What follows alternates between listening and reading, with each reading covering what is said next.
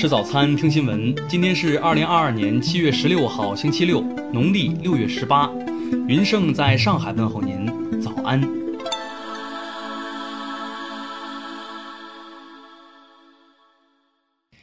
首先来关注头条消息。近日，微博有用户称，据传唐山烧烤店打女人主犯陈继志的母亲是河北省公安厅政治部副主任贾永华。贾永华在这条微博下留言表示：“我和陈继志及其家人毫无关系，我截图了，会找你的。”目前，造谣微博账号已被禁言。贾永华回复网友时说：“陈继志四十岁出头，自己五十多岁，真生不了他。”贾永华的实名微博有十六万粉丝，曾发布多条与打人案相关的辟谣视频，比如受害人已死亡，双方六十万和解。鉴定伤情机构是廊坊民警王某辉举报的廊坊爱德堡司法医学鉴定中心等。听新闻早餐知天下大事，下面来关注国内新闻。国家卫健委昨天通报，十四号新增本土确诊病例六十四例，新增无症状感染者二百二十六例。十四号，安徽怀远县一天筛查出一百五十一例初筛阳性，目前多地医护紧急驰援当地采样。香港十四号新增三千六百七十四例确诊个案，其中本地个案占三千四百一十七宗，确诊数为近期新高。国家统计局十五号发布数据，初步核算，二零二二年上半年 GDP 为五十六点二六四二万亿元，同比增长百分之二点五。国家统计局介绍，今年上半年全国居民消费价格同比上涨百分之一点七。最高法十五号发布司法解释，明晰人身安全保护令的适用范围，明确动恶以及经常性侮辱、威胁、跟踪、骚扰等均属家庭暴力。浙江省气象局消息，浙江持续晴热高温，连续六天最高气温超过四十摄氏度，多地已开展人工增雨作业。近日，武汉检查出甲鱼样本霍乱阳性。专家表示，霍乱弧菌在水中易存活，但不易消杀。下面来关注国际新闻。当地时间十四号上午，乌克兰中部城市文尼察遭三枚巡航导弹袭击，目前已致至少二十三人死亡。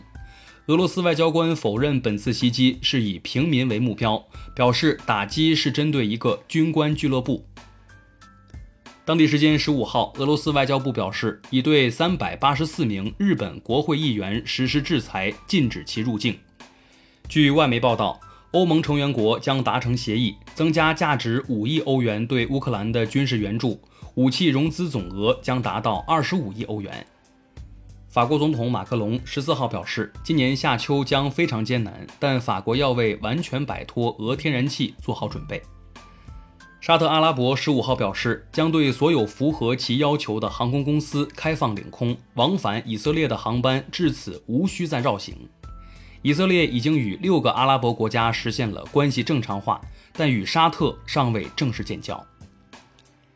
第二季度，全国最大石油输出国沙特阿拉伯向俄罗斯进口的石油增加了一倍多。分析认为，西方对俄罗斯制裁面临挑战。当地时间十四号晚。斯里兰卡总统拉贾帕克萨跑路新加坡后，通过电子邮件向司议会长阿贝瓦德纳提交了辞职信。阿贝瓦德纳表示接受其辞呈。近期，意大利各党派间分歧加剧，政府面临垮台危机。当地时间十四号，意大利总理德拉吉提交辞呈，被总统德拉吉拒绝。下面来关注社会民生新闻。海南发布调查报告，今年二月发生一起事故，系人员违规操纵休闲渔船科考，导致三人潜水失踪。一九九三年，广东湛江男子吴飞长身负命案后潜逃，二十七年后落网，近日被判处死刑。近日，湖南知名奶粉贝恩喜一款婴儿配方奶粉中检出香兰素，被罚没六百九十九点五一万元，并没收涉事产品三点六万罐。菜刀拍大蒜，结果断裂。知名品牌张小泉昨天再发声明，为客户不恰当的沟通方式向消费者致歉，并赠送一把新刀具。杭州辅警姚泽义在钱塘江边拍婚纱照时，遇两人在江涉险，他下水救人后，身着湿衣完成拍摄。最后来关注文化体育新闻。周六上午，苏炳添将在田径世锦赛上迎来赛季首秀。赛前，苏炳添坦言，近期受伤病困扰，状态一般。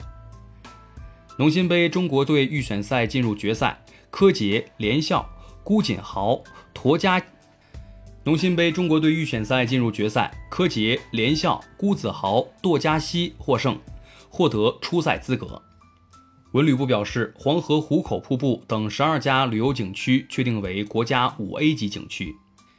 近日，有网友称，儿童读物《易中天中华经典故事》系列丛书中不少插图的人物形象和对话低俗，引发网络热议。出版社回应表示，正在自查。以上就是今天新闻早餐的全部内容，咱们明天不见不散。